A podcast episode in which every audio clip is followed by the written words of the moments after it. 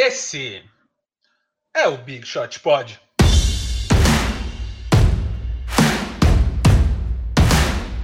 Ah, fala Big Shooters! Para vocês que estão nos vendo ao vivo hoje no YouTube, beleza, galerinha? Para vocês que estão nos ouvindo nos seus ouvidos aí, não ao vivo, tudo bem aí com vocês? Estamos aqui hoje com Guilherme Pinheiro. Olá, e meu bigode. E o bigodes dele, então tem uma dupla ali. E Vavo Mantovani. Olá, tudo bem? Boa tarde. Sim, eu tinha feito a barba 100%, mas é que demorou uma semana e já cresceu. É verdade. Para quem não viu semana retrasada, né? Já teve a live da Fresno e no dia da live da Fresno, acho, o Vavo tirou a barba e ele rejuvenesceu uns 48 anos. Ele, ele ficou com negativos 12 anos. E aqui, ó, anos. cabelo cortado para minha esposa ontem, ó. Ó, oh, ficou bom. Ficou bom, né? Ela cortou o do Romeu e o meu. Essa Parabéns. É uma, é uma, é uma tradição da quarentena, acho que tá virando para as famílias. A Sofia também raspou o meu, porque não dá, né? Tipo, e o pior de tudo é que quando a gente é careca, aí é, às vezes a gente olha pro espelho e seu, seu cabelo tá tipo com 0,8 centímetros, você olha pro espelho e fala assim, nossa, meu cabelo tá muito grande. Daí as pessoas olham pro, pra sua cara assim fala assim, como assim, tá ligado? Você fala, não, pros meus parâmetros tá grande pra cacete. Um amigo meu que mora em Amsterdã, ele falou que lá, depois da crise do papel higiênico, da crise do sei lá o que, tá na crise das máquinas de cortar cabelo. Não existe mais máquinas de cortar cabelo pra vender na Holanda. Em breve, é primeiro mundo. E em breve é no Brasil, coisa. se preparem, se preparem. É, máquina de cortar cabelo, é, em Nova York, tava falando com uma amiga, ela falou que já não tem também farinha de, nos mercados, que é todo mundo fazendo pão em casa. O pessoal tá usando cocaína para fazer pão. Tá fazendo, exatamente, exatamente. Então, é, isso aí. É... O clima tá então, tá leve ó, hoje. O clima tá leve. o clima tá leve. Falando de primeiro mundo, se você tá vendo a gente no YouTube, aqui ó, Leonardo, Leonardo Reich tá vendo a gente direto de Kaiserslautern, na Alemanha, em Deutschland. Kaiserslautern. Kaiserslautern. Kaiser, Kaiser, é verdade. Kaiserslautern. Kaiserslautern. Então é isso aí, valeu, Leonardo, por esse, por esse sentimento. E tá aí um sentimento que eu tô achando muito estranho, porque uma menina veio me mandar uma DM esses dias para agradecer o Eu Estou, que ela tava meio mal e tal, a Ana. E ela falou que ela conheceu o trabalho pelo podcast do Lucas, num dia que ela tava fazendo uma. Como fala? Uma caminhada no meio das montanhas da Suíça. E eu falei, caralho, mano, a gente tava tipo no pacote do. To... É do Toblerone, sabe? Ela mandou umas fotos assim, os picos. Eu falei, que doido, né? A gente grava a parada lá em. Lá em, no Sumaré, a mina ficou vindo com as vaquinhas na Suíça. E agora a gente tá aqui em Kaiserlautern. Good night, Lafgut. Hulu. Aqui com o Leonardo. Mas tem o Igor também aqui, ó. O Igor. Que o Igor ele está onde? O Igor está no Recife. Então ele está no, no Recife ouvindo Cara, tá a gente. Tá muito chique. Tá muito chique esse negócio de aparecer com foto. Tá foda, né? E tá, tá foda, né? Parece até que a gente sabe o que tá fazendo, bro. É, pra quem não, pra quem. Ó, a gente deve fazer isso mais vezes, mas a gente tá usando um sistema aqui que aparece os comentários aqui na tela, para você que tá só ouvindo o podcast. Então esse podcast vai ser meio zoado mesmo, porque é isso. E aqui, ó, o Vitor tá lá de Itanhaém, tá lá, tá lá no Bopiranga, Cibratel 2 porque lá eu conheço, lá, lá eu tenho casa, cresci lá. Então vamos lá. Então, ó, se você tá no, é no Big Shot Pod All Stars, você vai conseguir participar disso aqui, igual o Iago que vai participar daqui a pouco. Mas se você não está, essa é a chance. Então, aqui, ó, semana passada a gente falou que ia sortear para quem colocasse pimenta dedo de moça nos comentários. A gente teve 11 pessoas que colocaram. Vamos fazer o sorteio aqui ao vivo agora para vocês. Olha lá os nomes, vocês estão vendo aí ao vivo. Quem sabe faz ao vivo, bicho. Olha lá, João Paulo. Então, João o Paulo. Paulo, João Paulo. Se você, você vai receber uma mensagem aí no, no, no, no YouTube, acho, um, é um reply aí no, no, no YouTube, para a gente se falar e você entrar no Big Shot Pod All Stars por um mêsinho aí, cortesia da casa.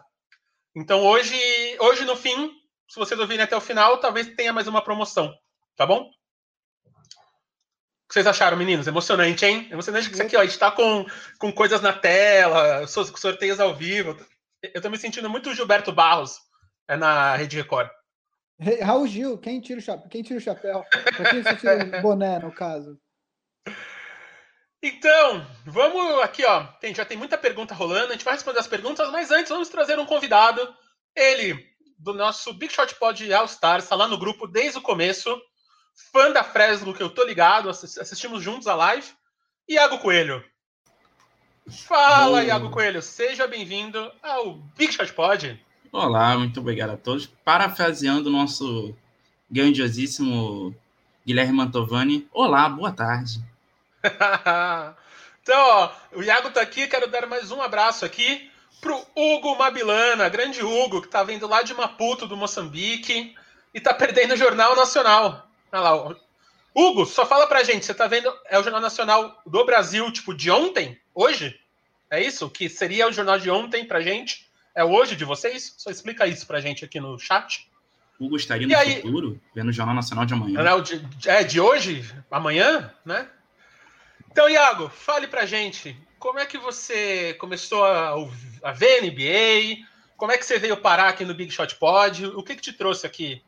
A porta estava aberta, você só entrou? Como é que foi? Então, a minha história com o NBA é um pouco confusa, barra esquisita, cara. É, eu nunca fui muito de esporte americano, eu não gosto de NFL, eu não suporto beisebol, não é esporte beisebol, ok? Já Como vou levantar a polêmica aqui. Como qualquer pessoa normal do mundo. E aí, eu nunca fui muito fã de esporte americano, porém, eu tenho um tio meu que gosta muito, muito, muito, muito de NBA. Ele sempre assistiu, sei lá, desde, sei lá, da época do, dos anos 90 na Band. E um dia, por acaso, estava na casa dele, trocando uma ideia, tipo, sobre a vida. E aí ele ficou tipo, não, porque você nunca assistiu NBA, porque você tem que assistir basquete, porque é legal, que não sei o que e tal. E eu fui um pouco atrás. E aí eu me deparei no YouTube com o gloriosíssimo finais de 2008, jogo 6, entre Lakers e Boston Celtics. e eu me ganhei, é.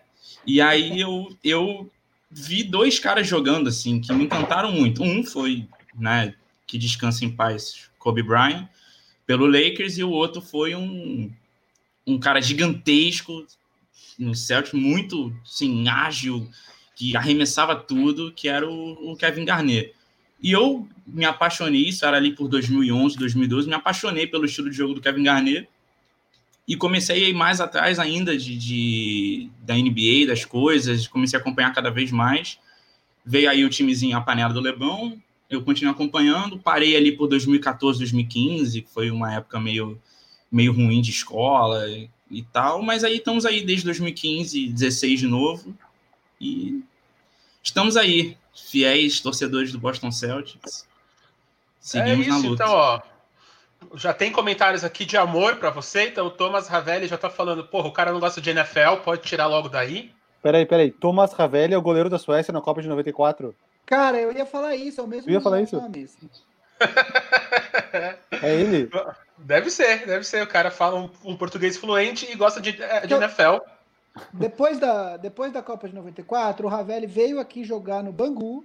Aí ele rodou alguns clubes do interior do Rio, entendeu? Encerrou a carreira aqui. E peraí, então, e, e peraí que a gente tem um convidado internacional aqui. Hugo! O Hugo Oi. está online aqui ao vivo com a gente, direto de Moçambique. Hugo, a gente está te ouvindo sim. Ah, ok. Eu não tô, eu não estava ouvindo, não estou ouvindo, porque eu estou perdido aqui entre o YouTube entre o YouTube da, do, do computador e tentei entrar assim pelo celular, mas não estou vendo nada aqui. Acho que paguei o momento Dilma agora, né? É. Oi? Mas a gente tá te vendo, você tá aí, mó, é, deitado okay. aí na cama, mó gostoso. Ok, tá, tá legal. É, hoje, hoje os meus filhos perderam. Essa hora eu estaria brincando com eles, olhando para o telejornal, mas já não podia perder esse momento da edição 69 do Big Shot Pod, que eu, que eu, que eu tanto, tanto gosto. Legal. Que legal, Hugo. Obrigadão, cara. Agora eu tô vendo. Pô, e Hugo, fala pra gente aí, assim como o Iago, como é que você começou a ver NBA? Como é que Ó, respondendo a pergunta do Iago, nossa, eu teria que voltar pra década 90 pra, pra falar disso. Na verdade, tipo, é, aqui em Moçambique não tinha muito, não tinha muito é, é, quer, dizer, a gente não tinha muito acesso à TV, TV a cabo e os jogos da NBA geralmente só passavam na TV a cabo e assim, tipo, muito esporadicamente passava na, na, no sinal aberto. Ah, e, aí, e aí, na década de 90, eu e meu irmão mais velho, ele que me levou para o basquete, a gente começou a jogar basquete e a gente acompanhava assim quando dava. Alguém trazia um, uma cassete VHS com uma gravação do jogo e a gente via assim, tipo. E aí, com a internet, na, no início da década de 90, que a gente já começou a acompanhar mais ou menos com um pouco de regularidade, até deu para acompanhar o último título do, do, do Michael Jordan. Assim, tipo, ah, resumindo, foi isso. Então, foi isso. E como eu cheguei ah, ao, Big, ao Big Shot Pod, foi através do Vavo, né? Eu acompanhava, eu sou aficionado pelo Boom Shakalaka, pela, pelas ideias do, do Vavo, pela coisa das... O que me aficiona também é a questão da objetividade, das estatísticas e tudo mais. E daí, quando, quando o Vavo anunciou que ia abrir o Big Shot Pod, aí foi, foi direto, foi direto. Pô, que massa, valeu, valeu. É isso, cara. Eu não, tô, não, sou, não sou muito eloquente e sou um pouco tímido, como vocês podem ver, mas pronto. tá aí, tá aí. Obrigadão, Hugo, de verdade, cara. Tem mais mensagem para o Iago aqui, ó. O Licurgo, Iago aqui, ó. o Licurgo falou que o Iago é o MVP do, é o do nosso grupo. É isso. Hugo, eu vou, é vou te mostrar rapidinho Hugo, aqui. Eu vou, te mostrar rapidinho. É, aí eu já te tiro do mudo, tá? Meninos, vocês têm alguma pergunta para os nossos All-Stars aqui? Vocês querem fazer alguma pergunta? Perguntar pro. Ah, para eles? Para eles, antes é... da gente falar do, do Last Dance aqui e tal. Cara, o Hugo, gente, eu não sei até hoje qual que é o time dele. Qual que é seu time aí, Hugo? É assim, é o seguinte, é, aqui em Moçambique, é, a questão de, do, dos, de gostar dos jogadores é muito mais, mais forte do que gostar dos times. Então, tipo, para resumir assim, tipo, eu, eu não, ainda não me decidi a nenhum time, sério. Eu peguei o início da carreira do LeBron e, e também a questão do, de, de, de acompanhar o, o Kobe. não, Vavo, não, não, não, não. Para quem não tá vendo, o Vavo tá mostrando aqui ó, o, logo do Rockets. Tentando convencer os convidados. Falando, falando sério. É, falando sério, uh, não, eu não tenho nenhum clube. Eu, uh, ao contrário do futebol, eu gosto do basquete pelo basquete. No futebol, eu não, não gosto do jogo e gosto mais dos times. Aqui, uh, no basquete, eu podia assistir o basquete do, da, da Lituânia com sei lá quem e ia gostar do jogo pelo jogo. Cara, me desculpa, mas é isso, tipo, é isso. Não, é, e, verdade, pra, e acho bastante estranho. E, e com, confesso que, que estranhei muito, principalmente no grupo do, do, do All-Star, porque não é costume aqui em Moçambique. Quando eu ouço o Iago falando que. Acho que o Iago é, é o torcedor dos Celtics e tudo mais, para mim faz confusão, sério. Faz confusão. E aqui, e aqui em Moçambique também é um pouco assim, tipo, não quer, não quer tipo generalizar, mas é, meu irmão é, é, é, é, também um amante de, de basquete e acompanha comigo alguns jogos do All-Star de madrugada e tudo mais. E ele também não tem nenhum clube. E não conheço muita gente que tenha um clube, mas que ame o Kobe Bryant, que ame, que ame o Michael Jordan e assim, e assim, e assim vai. É um pouco estranho, né? Não sei, mas pode ser uma, um julgamento só meu e paralelo, né? Mas é isso. Ó, o, o Vitor te mandou uma mensagem que você é muito legal. Você é uma figura, Hugo. Que figura? Não sei se é tão legal assim. Quando você diz que figura. É bom, é bom. É, eu deixa eu só partilhar mais uma é coisa bom, é que é mais. Eu não sei se você permite aí o, o, o, o MM, mas assim, eu só um, partilhar uma coisa que eu estou muito feliz por partilhar com vocês, essa, essa experiência, apesar de estar muito nervoso, mas tipo, é, cheguei a Moçambique já faz é, duas semanas e meia e foi uma aventura, tipo, é, porque as passagens, o valor das passagens por causa do coronavírus triplicaram. E aí, tipo, eu tive que comprar e aí comprar a, a, passagem pelo triplo do preço normal e mesmo assim a, a, a, companhia não dando segurança se eu poderia ou não apanhar o, o voo e tudo mais. E aí paguei uma fortuna de táxi, não havia ônibus da, da minha cidade, da cidade onde eu estou, para São Paulo. Então paguei, saí de táxi, 400 quilômetros de táxi, e apanhei o voo e cheguei aqui e fiquei de quarentena. Então, tipo, cheguei agora a casa há dois, há três dias que eu cheguei em casa. Depois de, de duas semanas. Fiquei de quarentena em casa de, um, de uma tia, sozinho numa casa, isolado por 40, por 14 dias. E é isso, tipo, estou ah, muito feliz por ter voltado para casa, por ter visto a família e tudo mais. É isso, é a experiência que eu queria partilhar com vocês. Pô, que legal, okay? cara. De verdade. Se me permite. Cara. Que legal a sua história. Onde você estava que você não conseguia voltar para Moçambique? Eu eu estou estudando em Lavras, na UFLA. Ah, tá. Então, para sair de Lavras para São Paulo não havia ônibus há mais de uma há mais de uma semana. E aí é, teve que pegar um táxi. O único taxista que aceitou me levar para São Paulo me cobrou 700 reais. Uau! Uau. E aí foi tipo, mas pronto, foi tirando a grana que eu, que eu entreguei e entregaria pro, é, por mais vezes. Pronto, estou feliz por estar em casa. Não, muito. Que, que história! A gente fica vendo as coisas só em notícia e tal. No jornal, a gente ouvir de uma pessoa é, que está passando por algo é muito. É brigadão por dividir é. com a é. gente, Hugo. Thanks, thanks. Eu também estou muito feliz por isso. Honestamente. Acho que eu vou escrever alguma coisa por isso. Escreva, porque ó, o X-Pirito aqui está falando. O X-Pirito aqui tá falando. Que está muito feliz de. Tá que a gente está de parabéns por ter um ilustre telespectador moçambicano. Telespectador moçambicano. Opa, eu agradeço o Big lá... Shot por esses cinco lá... minutos.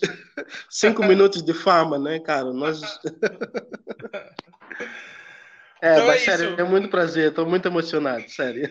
Ah, que então bom, é Hugo, muito obrigado. Falou, falou. A gente vai continuar ah, aqui. Fica, aí fica de olho que nas próximas okay. lives já estão convidados a voltar. Amém. Falou, tá certo. Tá bom? Eu vou continuar aqui como espectador. Acho que eu sou melhor como espectador.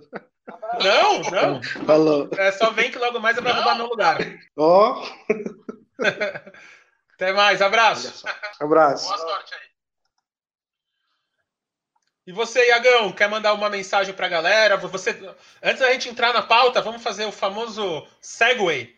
É você tá assistindo ao, ao Last Dance? Estou assistindo ao Last Dance, inclusive tenho feito resenhas. É, eu, eu, agora com a faculdade comecei a fazer resenhas de qualquer coisa. Qualquer coisa que eu vejo, eu começo a fazer resenha. E eu, eu tava eu tava assistindo os episódios semana passada e essa, e eu, e eu comecei a, a, pensar assim, né, em relação ao documentário, porque foi uma época que eu não, não era vivo ainda. É, sou de 99, então eu nasci, podemos dizer assim, pós o auge do Chicago Bulls.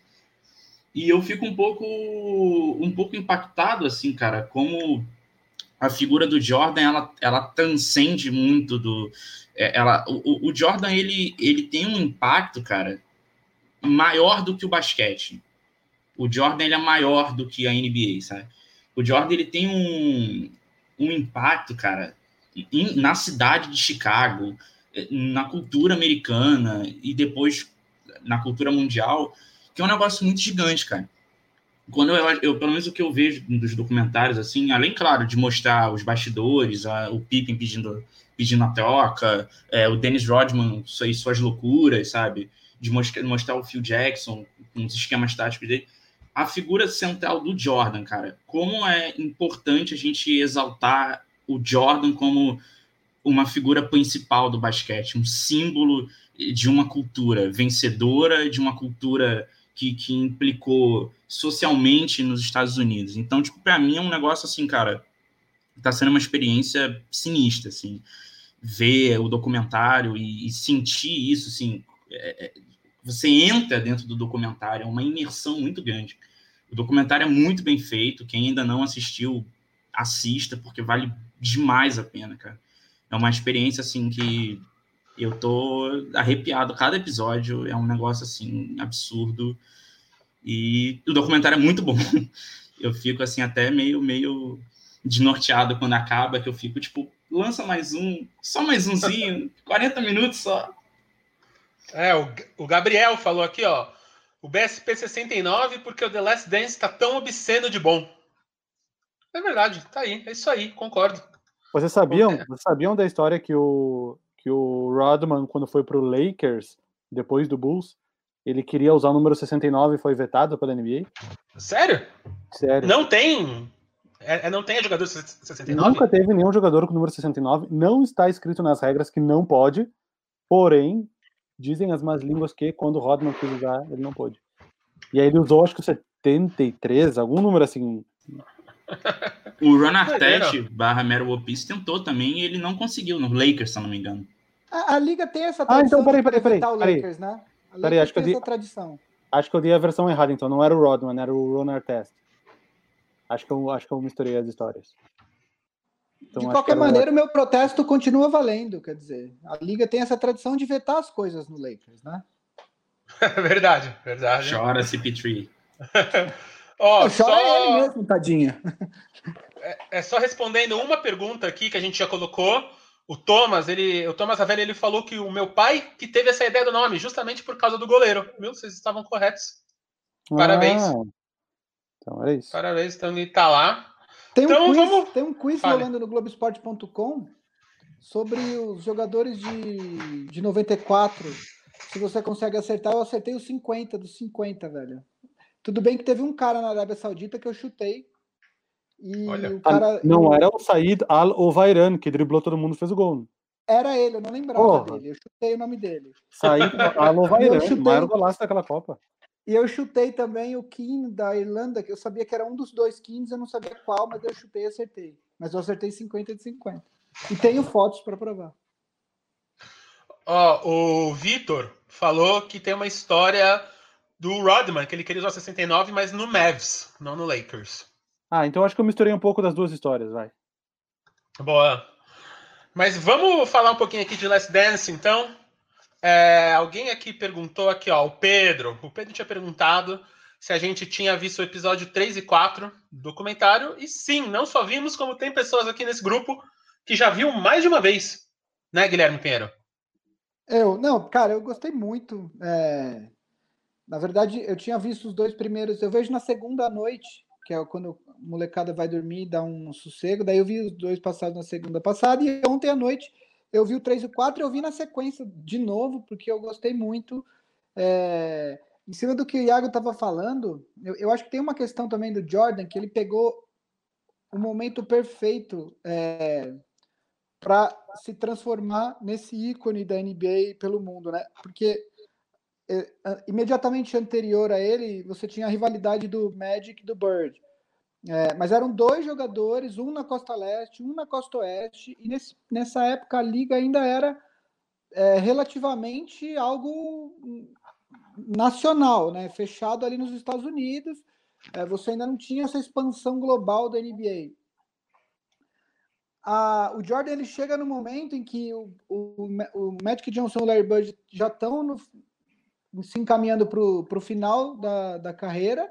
E quando ele começa a chegar no ápice dele, ele está basicamente sozinho como estrela da liga, e a liga usa isso para é, expandir a marca ao redor do, do planeta. É, a gente tem um outro, um outro fator importante, a, a Olimpíada de 92, né? Que foi a primeira vez que foram permitidos jogadores profissionais, e aí é o primeiro, o Dream Team. É, o Jordan tá no time, o Bird tá no time, o Magic Johnson tá no time, ele, ele volta só para jogar as Olimpíadas, porque ele tinha se aposentado por conta da, do anúncio que ele tava, tinha sido é, contaminado pelo HIV. É, então o Jordan pega esse momento de expansão global na liga e, e, naquele, naquele momento ele é, um, ele é uma única ele é a única estrela grande da liga. Quer dizer, não é a única, mas ele é a maior, com certeza.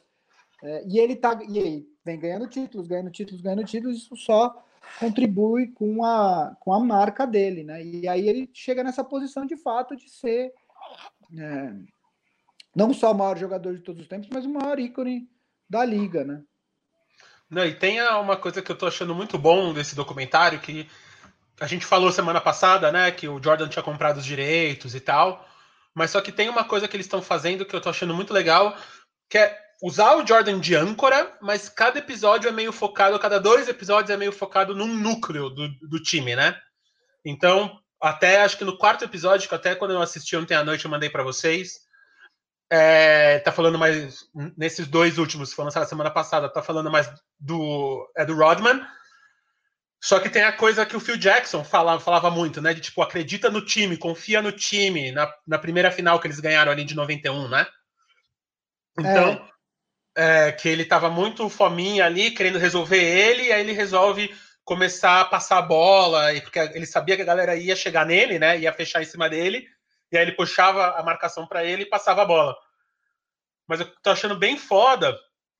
É, é isso, você, tipo, tá falando do Jordan, tá falando do Bulls, aí para e fala da história do Pippen, né? Da, é da família do. É do Pippen no, é no primeiro. Aí aqui fala. Para e fala. É do Rodman, quando ele tava com a Carmen Elétrica, quando ele começou a ficar louco, né? Tipo, porque você vê ele ali ainda no. É no Pistons, com o cabelinho ainda preto, de boas, aí ele vai para o Bulls, começa, começa a ficar emocionalmente muito abalado, né? E, e mentalmente muito frágil, ali dá para ver claramente. E como eles não podiam abandonar ele, porque eles eram tudo parte é da mesma engrenagem, né? Com o Jordan no meio, só que todo mundo rodando em volta para fazer o Jordan funcionar. E aí, pessoalmente, o que, eu mais, o que eu mais gostei até agora é quando eles focam no Phil Jackson, no comecinho do quarto ali, que aí mostra ele jogando, né? Mostra ele jogando no México, que são imagens muito boas. Porto da Rico. galera invadindo Porto o campo. Rico, ele sendo Em Porto Rico, é. Porto Rico. Em Porto Rico, da, da galera in- invadindo a quadra e tal. E ele, tipo, tomando ácido, super novo, né? Com aquela cara de anos 60, biruta, assim, tipo, contando que tomou ácido, que escreveu no livro. Isso é muito bom, porque você vê o cara que ele foi depois, né? Ele já, já é um cara gigante, um cara tal, e você vê a junção. E aí você vê. O quarto eu gosto, porque eu acho que fala muito do jogo, mas fala da, é, da relação dos caras. Então, até o Jerry Krause lá. É o Jerry? É Jerry Krause? O nome do É. cara? O, o Jerry Krause, que no primeiro e segundo episódio o cara é mó endemoniado, no, é, no quarto episódio aparece ele dançando no avião, enchendo a cara, é depois que eles vão pra, pra primeira final, né? Então, é. Cara, isso, é- isso é muito foda. Eu, tô, eu tô achando o documentário super bem construído, super bem construído. É, para eu que sou eu que sou nerd muito de, de imagem, né? Tipo, essa semana que passou é na Globo a Copa de 94, a final e tal, você vê a evolução da imagem entre 89 e 98, quando passa, né? Quando corta de uma coisa para outra. É muito impressionante. E uma coisa que eu acho que até você vê que louco é nessa década como co- o corpo dos jogadores mudaram, né? Tipo, como eles eram muito mais franzinos, os mesmos jogadores no começo da década e no Last Dance, na última temporada deles, os caras tão, tão grande. O próprio Rodman, o, o, o Jordan mesmo, né? Eles eram super fininhos ali e no, e no fim da temporada os caras tão, tipo, maçudo, mano. Que você, que você, você, Vavo, o que, que você Eu achou? acho que Vai lá, Gui, vai lá. Não, não, é que eu acho que tem, tem uma parte eh, que é aquele ganho natural de, de peso de homem, sabe? Tipo, que o cara, sei lá, você olha uma foto sua, eu olho foto minha com 19 anos, que eu me achava basicamente igual eu sou hoje, eu vejo como eu era, tipo, bem mais franzino. Tem essa, tem essa evolução natural do homem, que, É. que o americano Eu- chama de eu sou ao contrário. né? E... Mas tem também a questão do ganho de massa. O próprio Jordan mostra, né? Acho que no, no quarto episódio, como ele botou 15, 15 pounds, acho que dá, dá mais ou menos uns Sete 7 quilos, quilos. né? É, de massa muscular entre a temporada 89, 90 e 90, 91, que foi a primeira que o Bulls foi campeão, porque ele tinha apanhado nos últimos dois anos, apanhado literalmente, fisicamente, Sim. do, do Detroit Pistons, e, e aí ele coloca esse peso que ele fala, agora eu quero começar também a não só receber, dar, receber pancada, mas também dar, e aí ele, ele chega bem mais forte para para a próxima temporada, e isso é um pouco natural. Se você pegar, por exemplo, só para falar um, um jogador que todo mundo lembra, o LeBron, que entrou na liga com 18 anos, cara, deve ter o quê? Uns 70 pounds de diferença do LeBron que entrou na liga tem, pro de hoje. O de hoje ele parece um linebacker de futebol americano. É, o LeBron é, é muito grande, né? É que o, o esporte em si, né? O esporte em si chegou num nível de competitividade tão grande que qualquer coisinha já faz a mínima diferença. Isso, isso acho que começou aí mais ou menos nos anos 90, né? Os próprios jogadores de futebol, enquanto os jogadores mais do passado se mantiveram magrinhos a vida inteira, pega os caras ali como Ronaldo, Ronaldinho, sabe? Os jogadores dessa fase já vieram dessa, dessa, dessa cultura de ganhar muita massa muscular, coisa que até nem se mantém até hoje, porque os, os jogadores que jogam no mesmo estilo mais atuais, o Neymar, por exemplo, o Neymar tem um estilo similar ao do Ronaldinho, ele não ganhou tanta massa muscular quanto o Ronaldinho ou o Ronaldo, porque eles meio que tiveram que achar um equilíbrio entre até onde seria a vantagem ele ganhar massa muscular, até onde ele deveria manter a, a leveza e o jogo solto que ele tinha.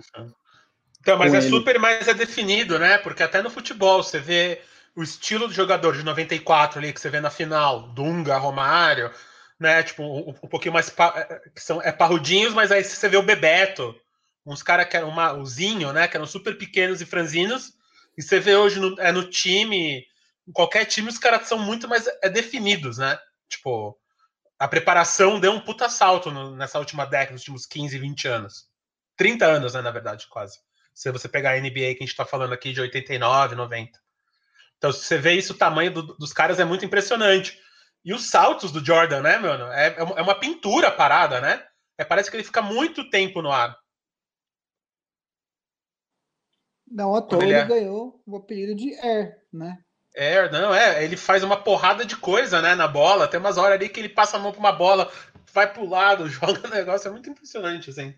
Ô Gui, deixa eu puxar uma polêmica aí. Deixa eu puxar uma polêmica. O famoso lance dele, aquele contra o Lakers nacionais de 91, que ele vai para um lado, aí ele volta e faz a bandeja com a esquerda. Ele não precisava ter feito aquilo, não tinha ninguém perto. É, mas tem o. Eu penso isso desde criança, desde que eu vi a primeira vez essa cena. Eu falei, nossa, tipo, plasticamente é muito bonito, tipo, visualmente a jogada mas era só ter concluído com a direita, que estava tudo certo. Então, mas, mas se você for parar para pensar, é, a não ser que você seja muito, muito, muito, muito grosso, qual é a necessidade de uma enterrada?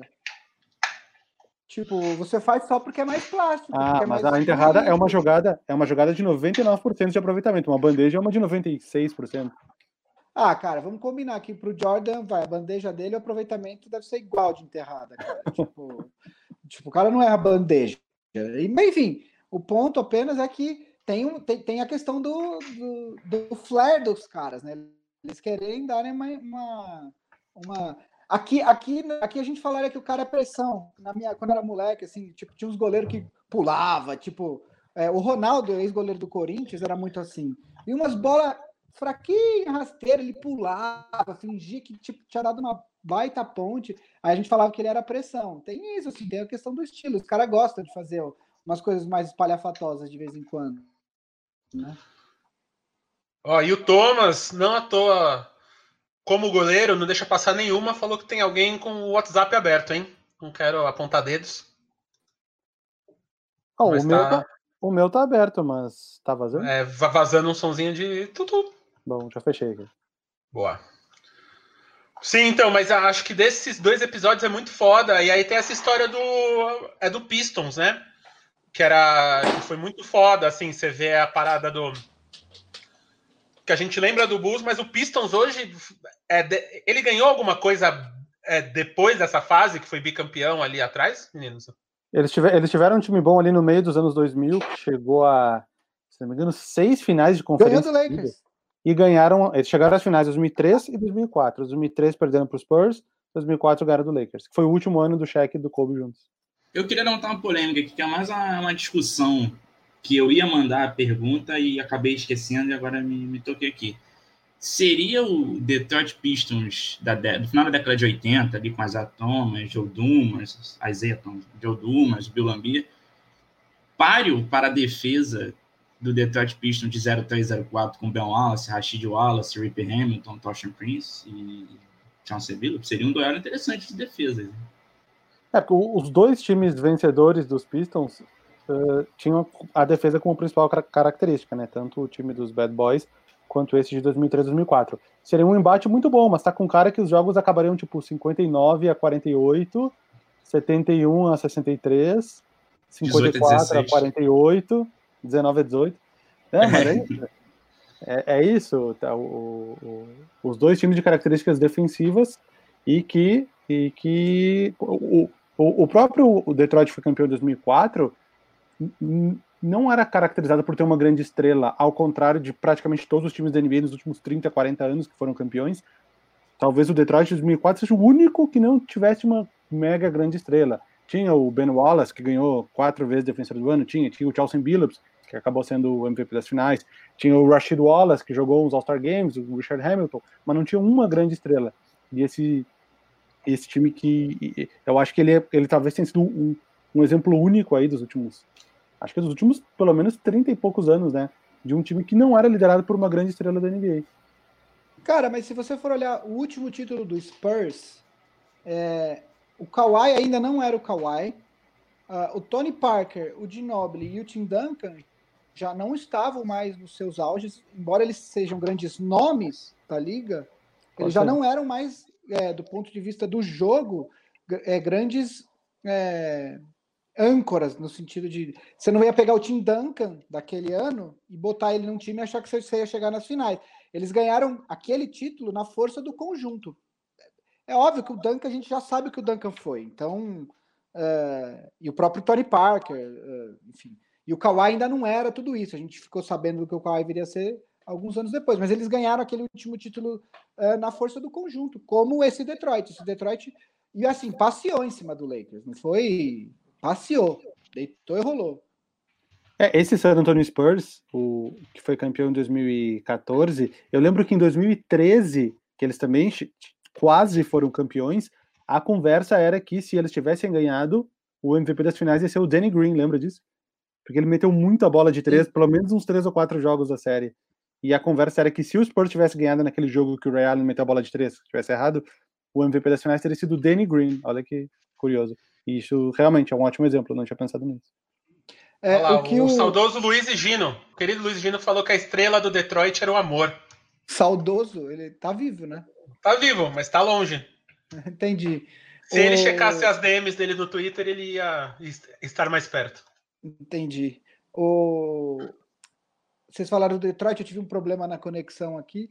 É, uma coisa que eu acho legal que, que, que esse documentário vem fazendo é justamente esse. Eles usam a, a, a temporada de 97 98 como fio condutor principal, e aí eu gosto do reloginho.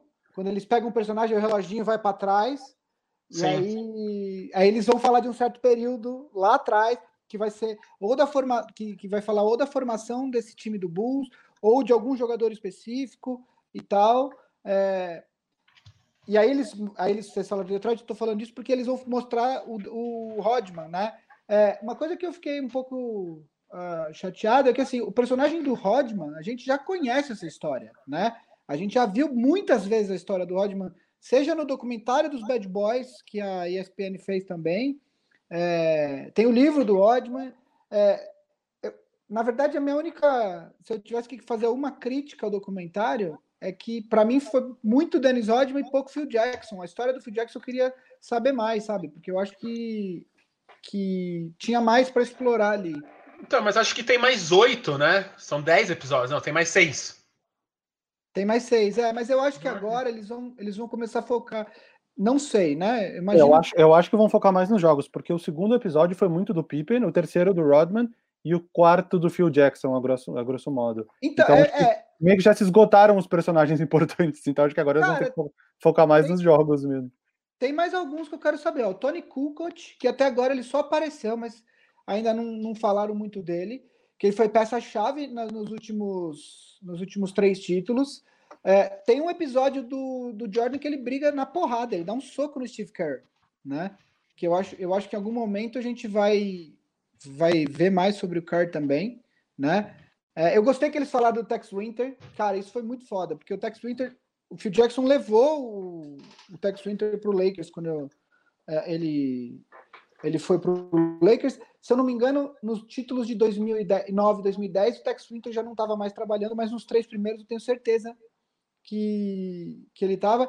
E eu gostei, isso eu gostei de saber, assim, como no final das contas fica meio ambíguo, assim, se o Phil Jackson passou a perna no Doug Collins ou não, né? É, todo mundo sabia que o Jerry Krause valorizava pra cacete a opinião do, do Tex Winter. O Doug Collins começou a se irritar com ele, escanteou o cara. Aí chega um assistente lá, novinho e tal, gruda no cara, o, o Jerry Krause percebe, e aí depois de chegar numa final de conferência, ele demite o Doug Collins para contratar o Phil Jackson.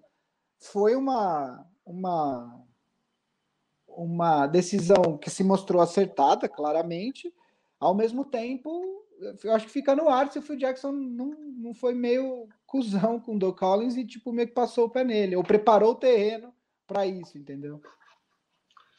O Doug Collins, que ironicamente foi técnico do Detroit Pistons depois, né? Sim. Agora os anos eu não lembro, mas foi ali no, no, no meio dos anos 90 também. Complementando isso que vocês falaram aí, o Thomas ele perguntou: vocês realmente consideram que o Bulls tinha um, um Big Tree? Porque na teoria um Big Tree deve ter pelo menos cada um na média de 15 pontos por jogo, coisa que o Rodman não tinha. É, não sei se existe esse critério dos 15 pontos aí. Big Tree eu acho que é um time formado a partir daqueles três jogadores que tem um papel um papel tipo o, de, o, o, Big Tree eu acho que talvez seja caracterizado por o degrau do terceiro para o quarto jogador do time ser um degrau muito grande, talvez. Mas eu acho que não, não tem, talvez não tenha relação com o número de pontos especificamente. Eu estou pensando em outros big trees da, da história para ver se existe essa, essa lógica. Talvez, talvez todos os outros exemplos sejam de jogadores que pontuaram muito, tipo Celtics, Garnett, Ray Allen e Paul Pierce, Miami com LeBron, Dwayne Wade e o Chris Bosh.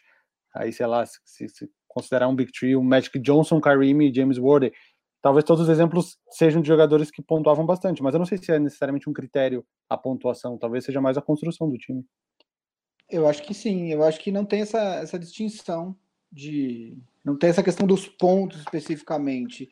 É, agora, eu acho que também, no, na década de 90, em nenhum momento o time do Bulls era enxergado como um Big Three. Era tipo o Jordan, e, os, e aí tinha o Pippen, e aí tinha Uh, Jordan and Friends. Era, tipo, meio que isso, assim, né? Tipo, não, não era que você olhava e falava assim, ah, o, jo o Bulls de Michael Jordan, Scottie Pippen e Dennis Rodman. Não, era o Chicago Bulls de Michael Jordan, e aí tinha os outros, o Pippen, que era um excelente jogador e tal. É, e só completando a informação que o Valve deu, o Doc Collins também foi técnico do, do Jordan Wizards depois. Ah, era ele. Eu acho que ele foi na segunda temporada. O Jordan Deixa jogou três temporadas no Wizards é, eu acho que na, na primeira temporada era outro cara, foi demitido e trouxeram o Doug Collins. Uh, tô entrando. Não, é, aqui, aqui diz entre 2001 e 2003. Foram os dois anos que o Jordan jogou. Ah lá, e o Higino falou que botaram o Steve Kerr no material de divulgação e deixaram o Kukoc fora. Kukoc, é assim que fala o nome do cara? Kukoc. Kukoc. Olha, ah, olha mais uma curiosidade. Episódio... Mais uma curiosidade, desculpa que eu entrei na Wikipedia dele. No Wizards, ele foi contratado no início da temporada, 2001-2002, que foi quando veio o Jordan e o Charles Oakley, que era o, o melhor Olha. amigo do Jordan e segundo melhor jogador do Bulls antes da época dos títulos. Ele jogou veteranaço nos Wizards, eu não lembrava disso, junto com o Jordan Quem? e com o não... Charles Oakley. Ah, o, ah, o Charles Oakley, era, é, eu não lembrava disso também, não. O, o Marcel, não sei se você sabe, mas uh, o Luiz Higino, seu amigo, esse, esse Y do, do Higino é, é, por causa do Curry, que ele trocou, foi numerologia, e era com é. o Higino dele, mas aí ele colocou o Y do Curry. Aqui, ó, eu já vou. Assim como a gente teve os All-Stars hoje, semana que vem, o Higino já está convocado para vir explicar essa história aqui. Não adianta nem comentar, vai ter que vir com a sua vozinha aqui no programa comentar essa, esse fato aí da Wikipedia que o, que o Guilherme deu também. O, o Vavo deu um, o Gui deu outro. Que o Y de Luiz e Gino. Se, se precisar, a gente. Se, se, precisar, a gente põe a musiquinha dele do Braincast e tudo. Não tem, a gente faz direitinho o negócio. É. Mas o. Mas, caras, é louco isso, né? Uma parada que eu tava vendo muito, tava prestando muita atenção no jogo, eu que tô começando. É, eu lembrava desse Bulls, né? Mas só que eu lembrava dele só, dele só ganhando, não necessariamente o jogo. Mas essa parada de como o jogo era pego dos bad boys ali, né? Tipo, é, como eles apanhavam pra caralho, assim, tipo. E a, a mudança de jogo pra, pra 90 91 é muito absurda mesmo. Certo? Você vê o, o Jordan puto, o Jordan, tipo, indo, e aquela hora que ele ganha e começa a chorar, e, e, e, a, e a, o jornalista fala que ele vê uma emoção diferente no Jordan, que não é só raiva. É muito foda, né? Você vê como o cara era focado e teve que ter essa parada em volta dele para poder acontecer tudo da maneira super certinha ali, né? Para eles ganharem e ele conseguir pôr para fora é tudo que ele tinha que pôr, assim. Achei bem, bem foda isso. Cara bom. O cara era bom. Qual a sua opinião sobre o cara é bom, bom jogador. Não, e aí tem a coisa ainda que é tipo essa parada de, de esportista de, de não deixar de ter umas rusgas antigas, né? Aquela hora que eles assistem o vídeo dos Pistons indo embora, quando eles conseguem é, vencer eles, e aí o, o Pippen e o Jordan, assim, com aquela cara de, mano, os caras são uns imbecil, e eles são imbecil há 30 anos, eles não vão mudar isso agora, assim, me mostrando esse vídeo. Né, que é o cara falando, eu achei isso muito foda, assim, de, tipo, foda-se que a gente tá velho e tá de boa. Não, os caras são idiotas.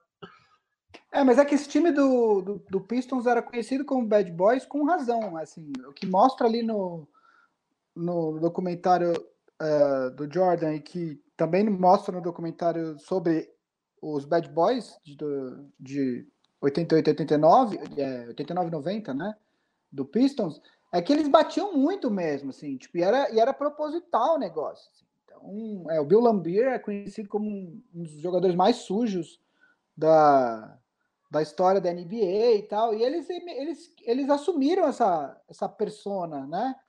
É, inclusive, é, o Isaiah Thomas, que foi um tremendo jogador, assim, tipo, tremendo jogador, acho que top 30 da, da história da liga, é, ele, é, ele é muito mal visto por, por, por algumas pessoas até hoje por ter feito parte desse time. Então, é, meio que era, era isso, assim, eles não eram conhecidos como bad boys à toa.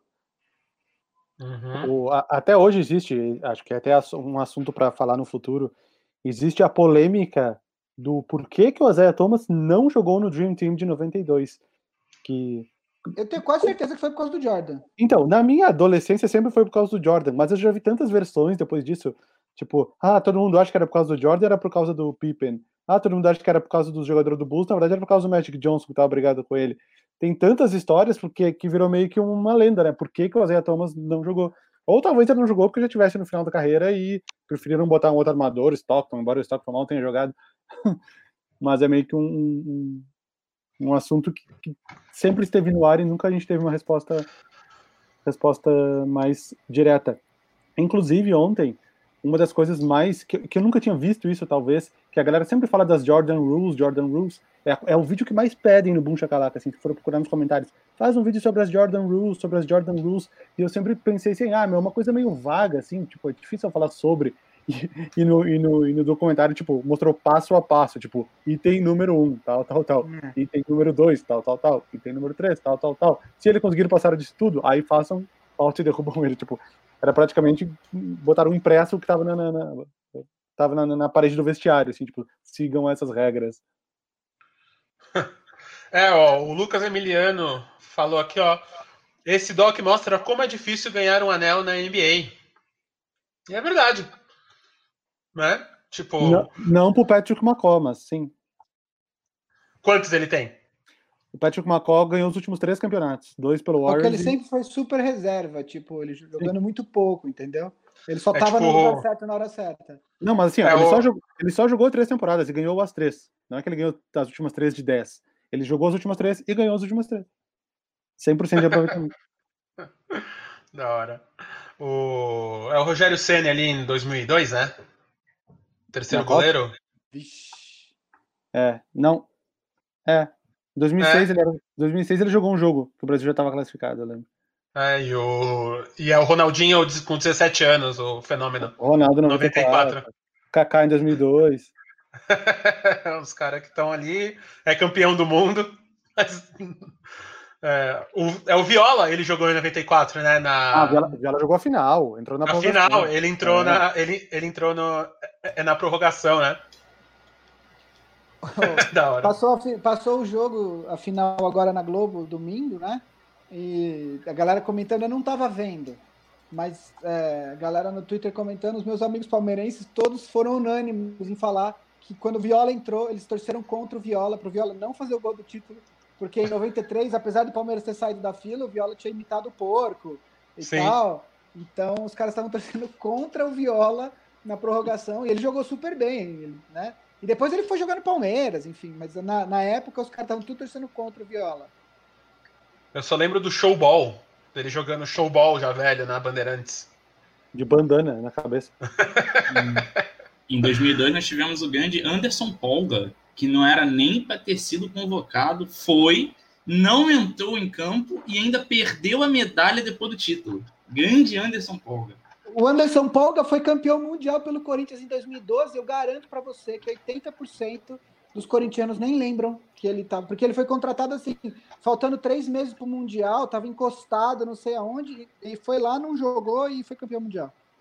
Eu acho que nenhuma história do futebol é tão linda quanto a do Adriano Gabiru, que em 2003 era catador de lixo, e aí ele foi contratado por uma base, acho que do Juventude, chegou no Inter em 2006, um mês antes do Mundial, entrou no jogo contra o Barcelona e fez o gol do título. Não, calma, tá meio torcida essa história. O, Ga o Gabiru jogava desde do, do, do, do, início do ano no Inter, até ele fez vários gols na Libertadores também. E, e ele já tinha jogado na seleção brasileira sub-23. Mas ele era, se não me engano, eu acho que ele era da base do Juventude. Eu ouvi uma história que ele era, ele é. era, ele era catador de lixo com 13 para 14, 15 anos. Ah, não, tudo bem, sim, jovem sim. Mas ele já tinha Aí jogado ele foi para uma base do, de um time do Sul, foi contratado pelo Inter, foi empastado, voltou, foi empastado de novo e jogou o Mundial pelo Inter. E fez o gol do título. Grande adendo, Gabriel. então, antes da gente fechar aqui esse episódio, vocês aí que estão assistindo, tem perguntas? Tem duas perguntas que. Uma é do próprio Iago que está aqui. É, que o pessoal me mandou aqui no. Então, Iago, faz você, né, mano? Vai ser preguiçoso? Agora? Não, obviamente. Eu faria a pergunta. Olha só, faria a pergunta ao vivo. Tô emocionado aqui. Tô aqui. Bom, é, eu vou ler exatamente o que eu mandei para o, para o senhor Guilherme Pinheiro. Fala, Gui. Bom dia, cara. É... Eu, eu, na real, eu queria perguntar para vocês três, como o Gui e o MM se conheceram? Eu sei que vocês cursam a mesma, cursaram né, a mesma faculdade em um determinado momento da vida de vocês. E eu também queria saber como é que vocês conheceram o Vavo, porque o Vavo ele é formado em estatística e música o Gui e o MM fizeram cinema e todos vocês fazem um grande podcast de basquete, ou seja, a vida ela é uma grande aleatoriedade. É. é... Eu conheci o Marcel na faculdade de cinema, na FAP, onde a gente fez cinema. Eu já tinha feito direito. A história, eu não sei se o Marcel vai lembrar, mas a história que eu lembro, assim, a primeira vez que eu vi o Marcel foi. A gente estava no puteiro, brincadeira. É... na verdade, assim, eu, eu tinha acabado de entrar e eu estava eu tava editando um filme na ilha estava no primeiro semestre da faculdade, eu estava editando um filme na ilha da faculdade e eu estava com o André, que é meu ex-sócio, e eu já conheci o André porque ele era amigo meu, é, ele era, na verdade, amigo de um amigo que fez direito comigo. Eu tinha conhecido o André já uns, uns dois anos antes. E aí, tirando o André, eu não conhecia mais ninguém na FAP, a não ser o pessoal da minha classe. É, eu estava editando na ilha, o André estava lá, e aí entra o Marcel, eles estavam, acho que na época, eu estava no primeiro semestre, para quem é de fora de São Paulo, primeiro período. O Marcel estava no quarto, acho, e o André também. E eles entraram falando de fazer um longa e tal, não sei o quê. Daí eu olhei e falei, mano, o que que esses moleque idiota falando em fazer longa na faculdade? Quem vai fazer longa, mano? E tal. E essa foi a primeira vez que eu vi o Marcel. Bom, eles fizeram longa. E aí é, a gente lançou longa depois, né? Eu fiquei sócio do, do André, com mais outros dois caras. A gente teve uma produtora, mas a gente fazia sempre trabalho com o Marcel e foi daí. Foi. Conheci o Marcel aí. O Vavo eu conheci literalmente no dia do primeiro episódio do Big Shot Pod que a gente chegou para gravar. Que teoricamente não era nem para ser lançado, né? Aí, depois que a gente. Porque não tinha nem assunto, não tinha tema, não tinha nada. É. Aí a gente falou, ah, ficou legal, vamos lançar, vamos. Foi. é, e a, eu conheci o Vavo, quer contar a história, Vavo? Eu quero ver seu ponto de vista. Uh, não, não, pode contar. Fala aí. Não, não, não é porque eu não me lembro. Ver, não é porque eu não me lembro. E aí o Vavo, é, eu trabalhei com o Lucas em ah, 2000, no Breakout. É, em 2014 eu tava. Eu fui fazer um longa-metragem, aí de novo longa-metragem juntando as pessoas, chamado Diabo Mora Aqui, um filme de terror que a gente produziu, eu e Gui. E, e a gente não tinha dinheiro para fazer o filme. E aí eu falei na produtora que eu tava trabalhando, e eles falaram: Ó, oh, a gente não tem como te ajudar dando dinheiro, mas a gente vai fazer um reality show. Você não quer dirigir o reality show e a gente te paga um pouco a mais do que você receberia? E a gente te ajuda indiretamente. E a gente, ah, tá bom. Aí eu fui fazer inicialmente a direção da, dos conteúdos de, de internet do reality show, chamado Breakout Brasil, ganhado pelo Jeff. E o Lucas era um dos, era um dos jurados. E aí, no meio do processo, eu virei um dos quatro diretores do, do, do, do, do reality e tal. Mas só que a gente passava muito tempo junto, né? porque a gente gravava no interior, a gente gravou a temporada inteira de uma vez, e eu fiquei mó amigão do Lucas, eles queriam, o Lucas queria fazer um musical e tal. Pensa e aí, que esse... o Supla nesse podcast hoje, porque ele era um dos outros jurados, né? é verdade. E o é. Supla, durante muito tempo, ele me ligava do nada, só para conversar, assim. De tipo, e aí, papito, yeah! Tudo bem? Uou! How you doing, man? Tipo, do nada, assim, tipo, duas da manhã ele me ligava. Durante uns bons dois anos, assim, depois. E aí a gente fez o filme, a gente começou a falar do musical. E aí, logo depois, a gente falou de. A gente fez o clipe. Não, nem, acho que nem foi o clipe antes. Foi a música pro próprio filme, pro Diabo, né? Que vocês fizeram primeiro, antes do. O, o, é, o, é o Sinfonia de quando, o disco? É final de 2016. Ah, então é isso. Então foi o Sinfonia junto com a música, porque aí a gente, começou, a gente começou a falar do musical, e o musical, aí um spoiler, Spoiler não, porque tá escrito lá no, é no encarte. Ah, o Sinfonia de Tudo Que Há, o, o, disco da Fresno, ele é um. Ele tem uma historinha que eu, que eu escrevi com o Lucas. Então, ele é um. Era para ser, e ainda vai ser, quem sabe, né? O, o, é o musical da Fresno. Então, ele tem um arco dramático ali entre a primeira música e a última música. Ele conta uma história de um personagem ali que até dirigiu o clipe do Poeira Estelar. E a gente começou a se falar, né, Baba? A gente começou a se eu acabei dirigir de o clipe. lembrar que eu conheci o Vavo. Na verdade, talvez ele não se lembre. É? Mas eu nem falei com ele no dia da filmagem do Por Estelar, que foi eu que produzi o clipe. Não me lembro é de ti. É verdade, também, lá no Chroma Key de madrugada. Eu, eu tava no meio de um outro job, tava fazendo um comercial monstruoso, eu, eu, eu, eu e o Renan, né, Marcel, nosso ex-assistente, que é, saudades do Renan. E a gente estava no meio de um outro job. Então a gente foi filmar de madrugada o Poeira Estelar. Eu e o Renan saímos da produtora que a gente estava trabalhando nesse outro comercial. Foi de madrugada filmar o Poeira Estelar. Aí eu tinha uma reunião tipo 8 da manhã. Quando deu umas 3 e meia, o Renan falou: Vai, eu vou, fico aqui até o final. Daí o Renan ficou até o final. E aí eu fui trabalhar, mas eu que fiz a produção do Poeira Estelar. Não sabia, estou descobrindo é. agora o, a reação do grupo durante a, a live do. Aí uma pergunta boa, da Fresno, do Fresno. Eu falo da Fresno, uma boa, uma boa pergunta, uma boa questão levantada aqui. O, o, o, o Marcel ele resolveu jogar no grupo, assim, coisas aleatórias da vida dele. E era uma porrada atrás da outra. Tipo, Marcel já participou de comerciais, produziu o clipe da Fresno, dirigiu grandes filmes de Hollywood. O Marcel, rolês aleatórios, cara.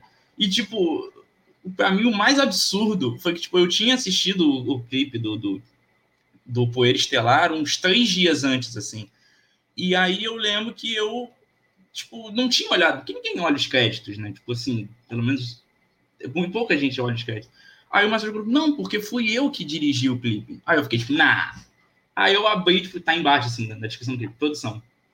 Marcelo Isidoro. Aí eu fiquei, tipo, beleza, velho tô com medo de, de descobrir que, sei lá, tudo, todos os comerciais da, da, da, que passam na Globo é o Marcel que dirige, é o Marcel que produz, tudo é o Marcel faz. Tá ligado o Babu? Babu do Big Brother? É o Marcel? É o Marcel, exatamente.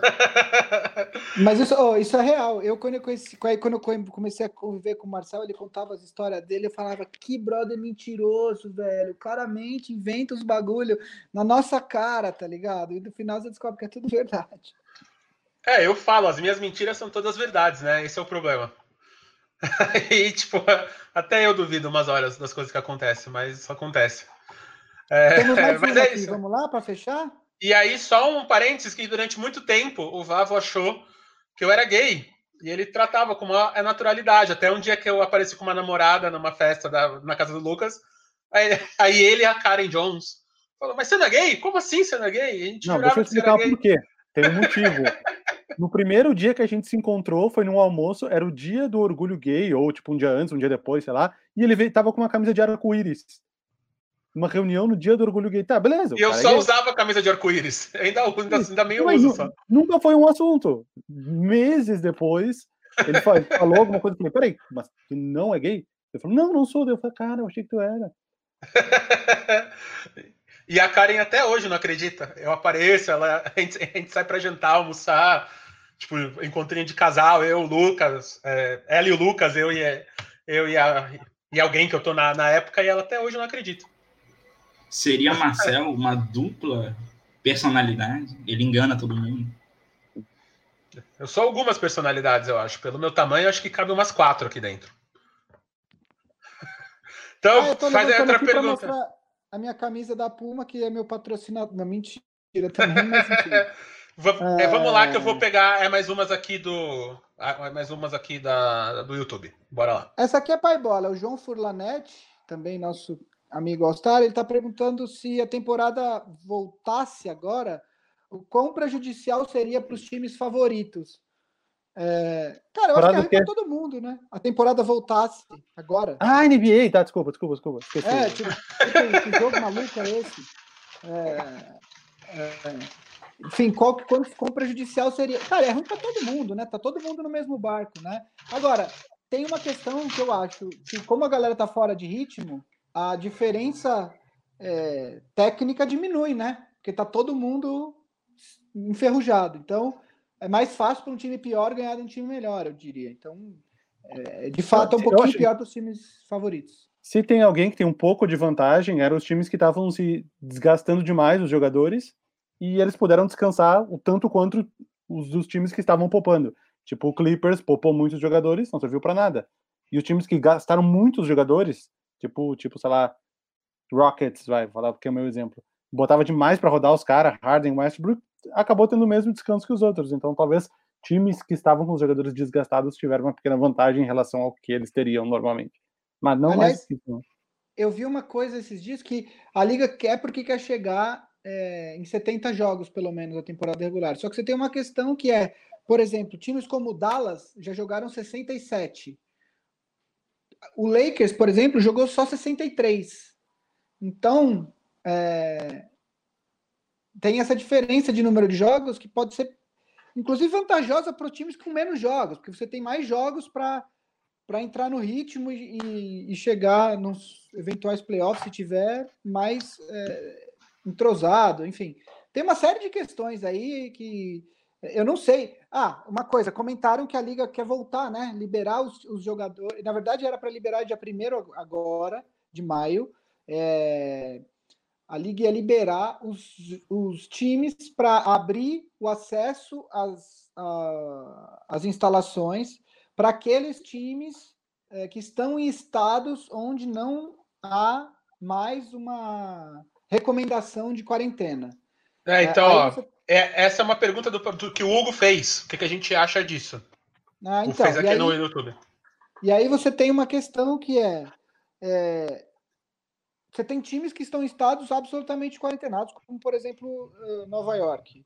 É, você tem outros estados que a situação está um pouco mais uh, é, liberada. Não vou dizer melhor ou pior, porque aí vai uma questão de opinião, mas assim está mais liberada. Por exemplo, a Georgia, onde fica o Hawks.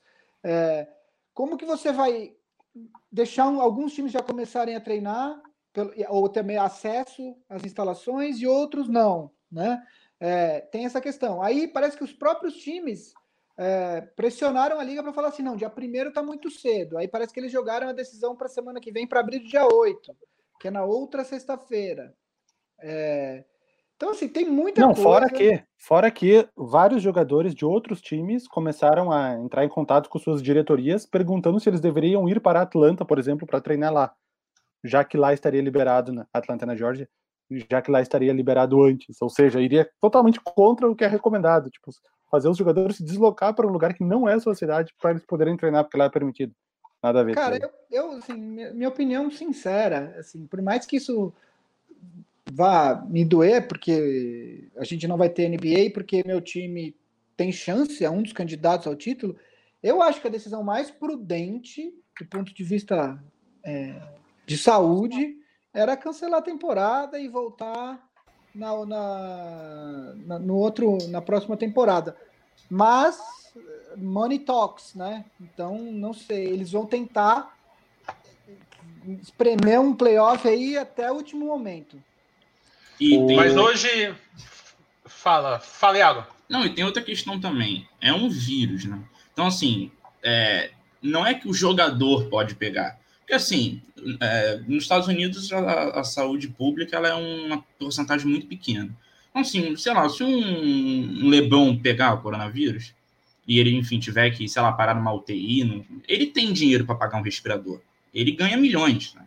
Mas, pô, e o cara que, sei lá, que é o roupeiro do time, que ganha, sei lá, 1.200 dólares por mês, esse cara não tem dinheiro.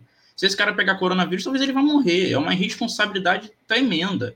Porque, assim, ah, é, é, a liga Money Talks, infelizmente Money Talks, mas você está expondo ali não só os jogadores, mas os roupeiros, os caras que trocam o chão da quadra, os caras que limpam a arena, os caras que, porra, fazem é, todo o processo nos bastidores, expondo a, a um vírus que a gente sabe que por mais que tenha uma taxa de letalidade baixa, se a gente não cuidar, já era, vai, vai morrer uma porrada de gente. Eu acho uma tremenda irresponsabilidade, assim, principalmente com quem ganha menos nos Estados Unidos, como eu falei, os roupeiros, etc. É uma tremenda irresponsabilidade. E aí você também tem uma outra questão, quer dizer, você de repente eles estão lá jogando e pegam mais um jogador infectado. E aí, para de novo, sacou?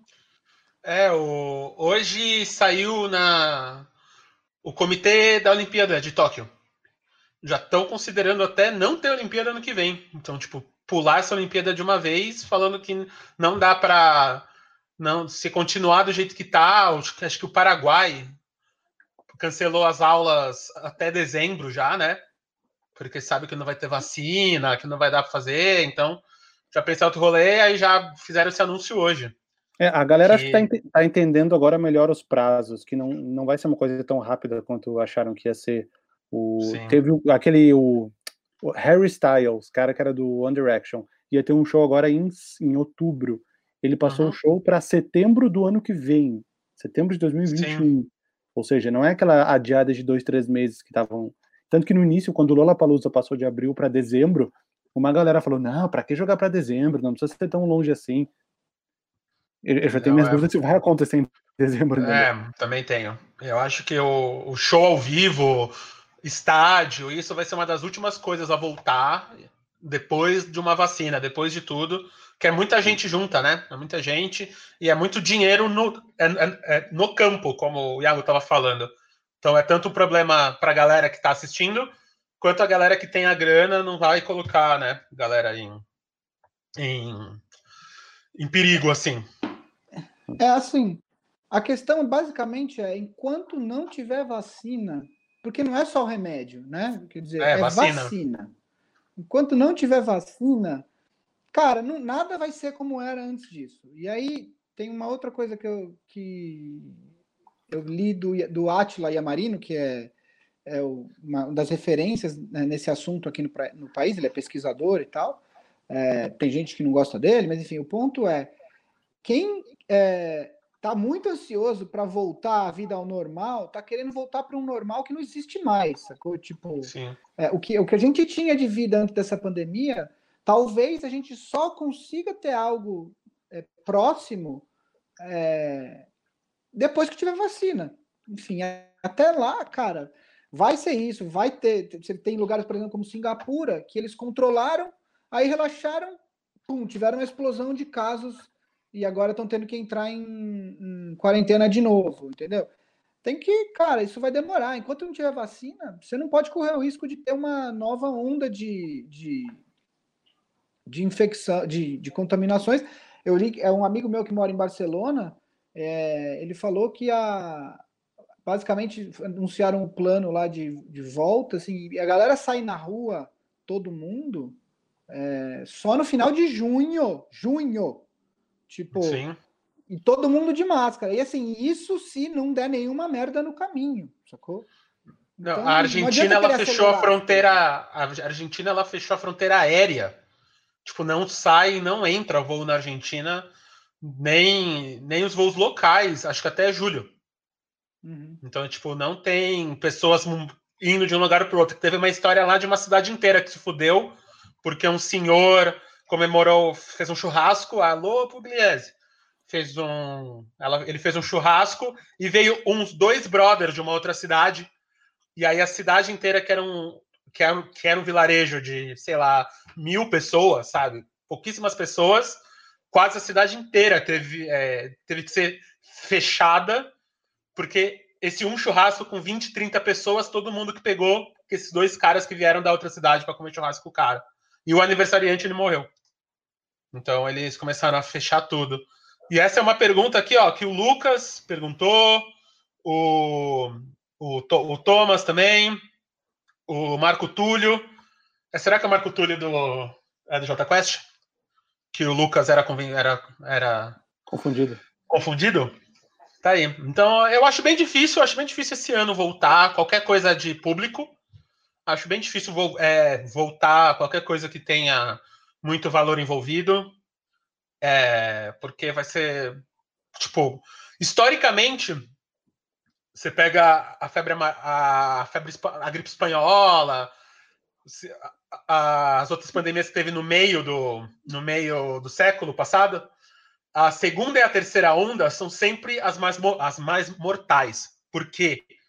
Porque passa a primeira onda e o ser humano pensa, ó, oh, sobrevivi, né? Acabou, sobrevivi, não vai, não vai pegar nada. E aí, quando, quando acontece alguma coisa, os caras voltam e quando acontece alguma coisa, os caras saem e falam, é festa, mas ainda, ainda não tem cura, né? E aí, como não tem cura, a galera se fode. Se fode violentamente.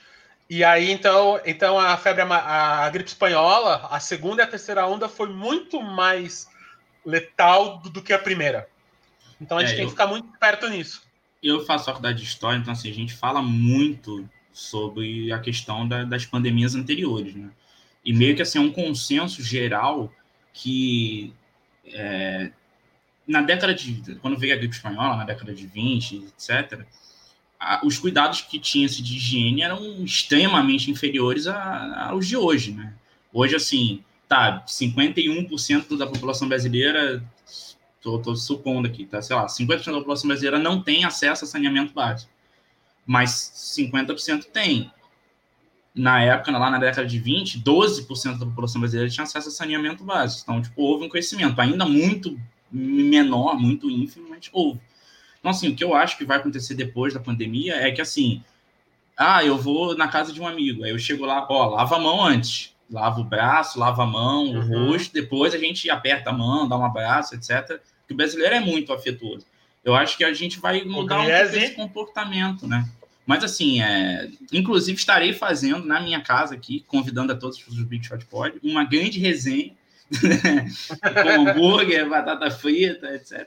Nossa, é... mas eu acho que a gente tem que, tem que pensar que as coisas vão melhorar e continuar é, usando máscara, se protegendo, principalmente tendo cuidados com, com idosos, quem, quem aí convive com pessoas de mais de 60 anos, a gente tem que ter esse cuidado, sempre pondo. E o vírus ele não tem consciência de classe, ele não tem distinção, ele pega todo mundo e é isso aí. Vamos... É, tem uma história que me. Ah, só para fechar, tem uma história que me marcou dessa pandemia, que foi logo no começo dela.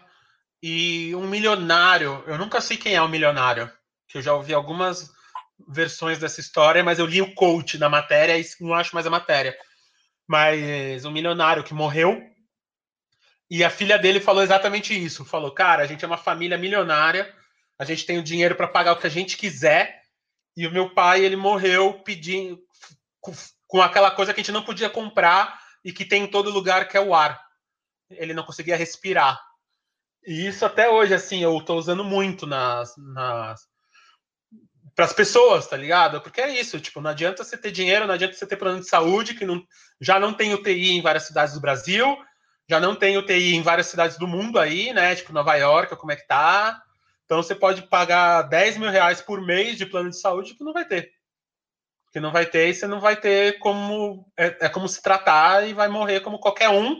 Não vai ter enterro, não vai ter nada tenho é, algumas pessoas em volta de mim já morreram de Covid, pessoas muito bem de grana, e, cara, foram enterradas em hospital, em, em, em cemitérios públicos como qualquer outro. Assim, não adianta ter um, um lote no cemitério fodão que, que não teve.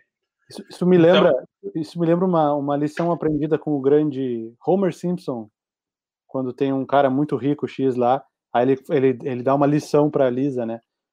Ah, ele tem todo o dinheiro do mundo, mas tem uma coisa que ele não pode comprar: um dinossauro.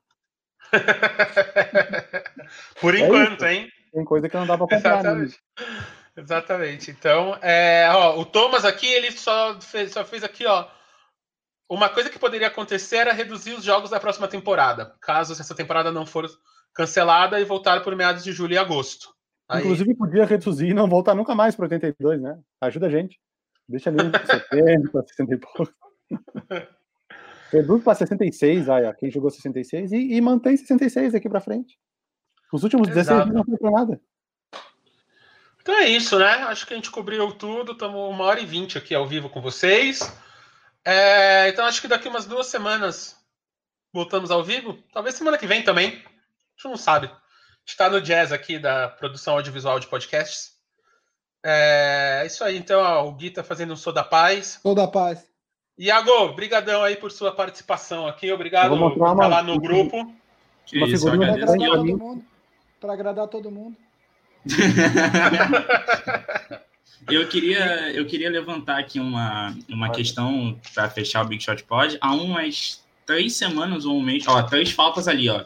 O Vavo levantou o dedo ali, três lances livres que eu vi ali, ó. Aí, aí, ó, ó aqui, ó. Três lances livres ali.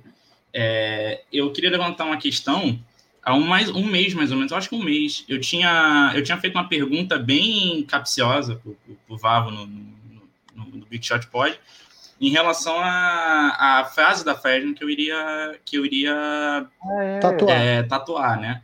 E eu decidi, eu, eu tava conversando com uma amiga que é, ela, ela desenha, né?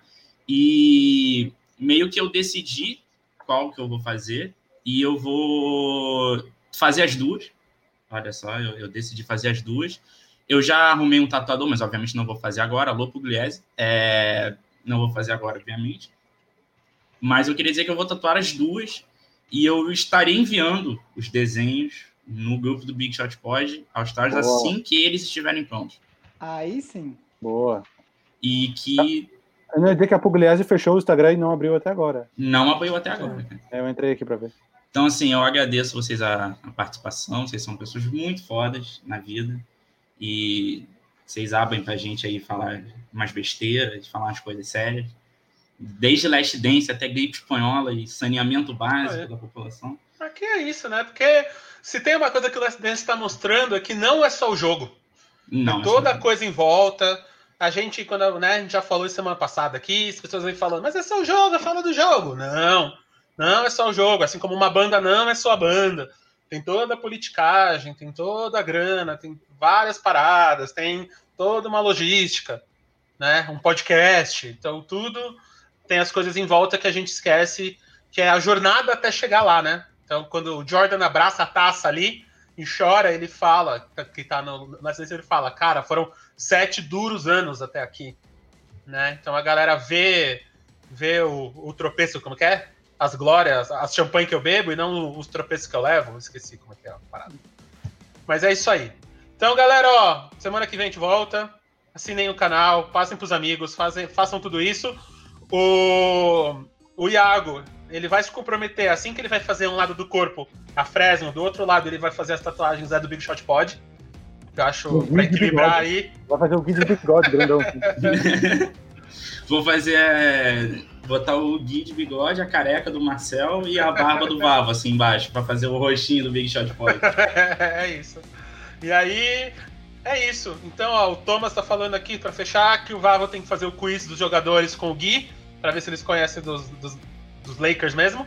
Eu, mantei, eu mandei no grupo, ele fingiu que não viu. Foi perdido, eu topo, eu topo, mas a resposta é sempre Sasha Vujacic. Sempre. em não, homenagem não, ao não. Vavo, eu vou acabar esse programa comendo um Kit Kat. Pra você, Vavão. Então vou comer esse aqui. Não, mas esse aqui é meu, esse aí você trouxe pra mim. Olha lá. ah, quer comer os dois também. pra você, Vavão, saúde. Eu só queria avisar o Gui que às vezes a resposta pode ser Mark Madsen, a resposta pode ser Luke Walton, pode ser Sun Yue. Então é isso, jovens. Nossa. Muito obrigado pela audiência. Vamos fazer, volta... vamos fazer sim. Então a gente vai voltar no, no Boom Chocalaca, aqui, live da Fresno. É, o João vai entrar aí. Se você ouviu até aqui, é... Kit Kat de gemada é a palavra final. Então, quem, quem colocar aí é Kit Kat de gemada nos comentários do YouTube pode ganhar um mês de graça, assim como o João ganhou hoje. Um mês de graça do All Stars. Pra ganhar mesmo, põe gemada com J. Pra saber que viu até agora. não desligou na hora que o tá falando, entendeu? Kit Kat com gemada com J, isso aí. Então é isso, gente. Beijos. Beijo.